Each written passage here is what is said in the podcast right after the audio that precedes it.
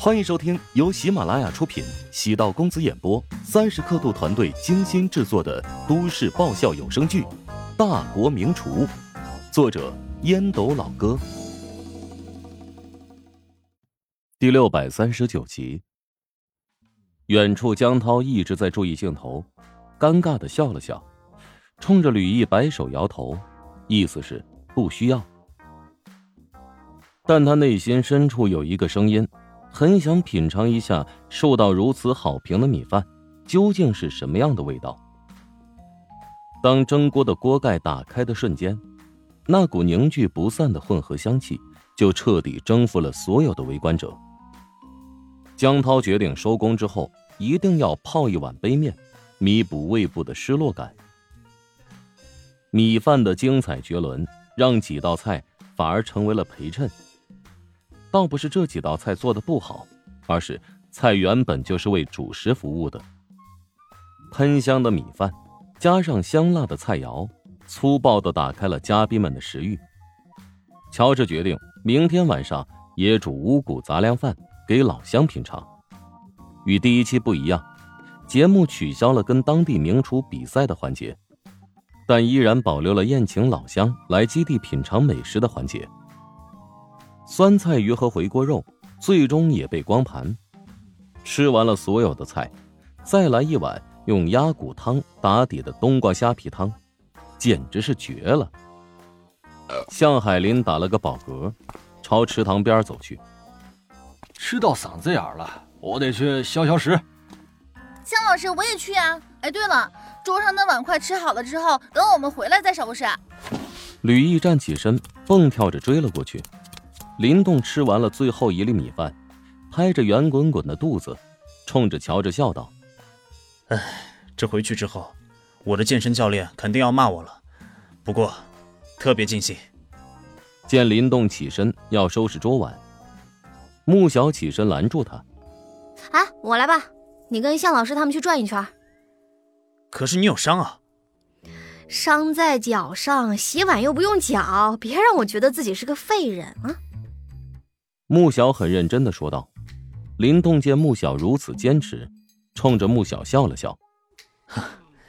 那我去找他们了。”三人没有走远，而是来到了河边。向海林拿起了钓竿，发现钓竿上面的饵料早已被鱼儿吃光了。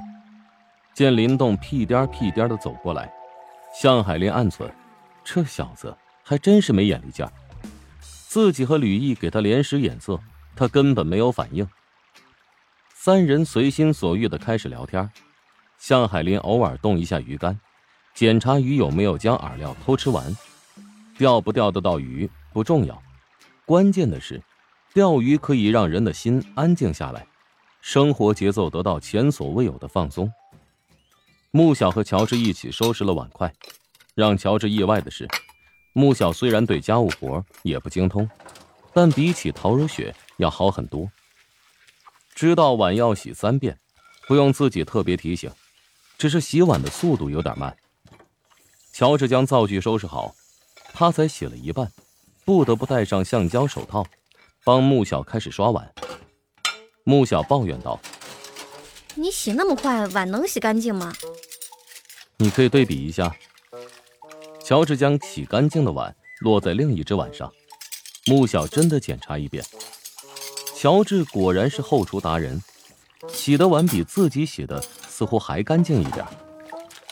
穆小用毛巾擦拭着白色的盘子，轻声说道：“对了，我妈最近问你什么时候有空再去做做呢？”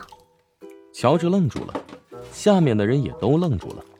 穆小这是在自曝什么东西吗？乔治观察众人的眼神变化，有惊讶，有羡慕，也有嫉妒。更有吃瓜观众的骚动，乔治连忙对着镜头解释：“呃，我曾以厨师的身份去他家中做过客啊，有幸给阿姨做过饭，所以呢，阿姨对我的印象深厚。”穆小爷反应过来，笑道：“哎，没错，就是这样，你们一定要相信啊，不准胡思乱想。”有种跳进黄河洗不清的感觉，穆小太放松了，忘记周围有那么多摄像头了。不过，也因为这种放松的感觉，他很轻松的融入了节目，无论哪个画面都能展示出他少女的甜美感觉，与他的影视作品是截然不同的风格。穆小出演电视剧，能从十五岁的少女演到七十岁的老妪，每一个年龄段都能够驾驭。但那毕竟是用演技表现出来的，节目中的穆小才是最真实的自己。向海林带着林动和吕毅从河边归来，还带回了钓具，缓解了尴尬的气氛。穆小问道：“有收获吗？”向海林扫了一眼林动和吕毅，这俩孩子嗓门太大，还喜欢吵架，把很多鱼都吓跑了。向老师，姜太公钓鱼直钩都能有鱼，我觉得钓不到鱼呢，跟他俩无关，还是跟鱼是否愿意主动上钩有关。向海林仔细一想，忍俊不已。瞧着这死孩子，在讽刺晚上做酸菜鱼的那条大草鱼，根本不是我钓上来的，而是节目组安排的道具鱼。痛快的笑完，向海林咬牙切齿的发誓：明天我一定要多钓几位，让你们看看我真正的技术。五人坐在一起聊天，穆小聊到自己小时候当童星的故事。小时候演戏最主要的是听话，导演让我怎么做，我能迅速的按照指示办到，这便是优势。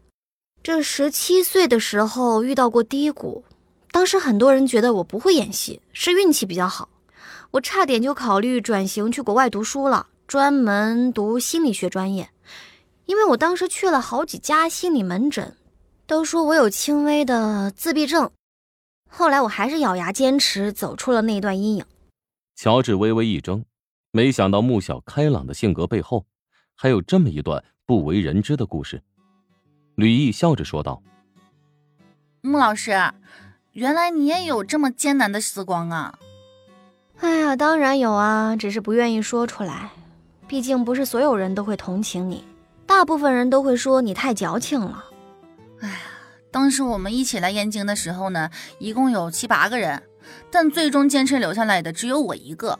我当时住地下室，每天呢天蒙蒙亮就赶地铁到影视基地当群众演员，这样的生活过了五年吧。吕毅说起自己烟飘的经历，林动在旁边听得很入神，暗自感慨自己没有那么多挫折的经历，好像生活少了一种波澜。多了一种遗憾。晚上睡帐篷，一整天都没有什么存在感的扎冲又凑了过来。乔治已经无力吐槽了，打过了，骂过了，他就是赖着自己。周冲找到了安全感，很快进入梦乡。乔治拿出手机，给陶如雪发了一条晚安信息，然后才躺下。因为白天过得充实的缘故，乔治很快也熟睡。乔治睡了一宿，发现自己再次被周冲挤出了帐篷外。见他睡得很熟，叹了口气，没有把他打醒。周冲对乔治有依赖，换位思考，如果让周冲在自己的人生消失，会有种怅然所失，就跟现在很多年轻人喜欢养宠物一样。养宠物是为了排解孤独，当然，周冲在乔治的心里。还上升不到宠物的级别，最多只能算得上是一个小跟班。本集播讲完毕，感谢您的收听。如果喜欢本书，请订阅并关注主播。喜马拉雅铁三角将为你带来更多精彩内容。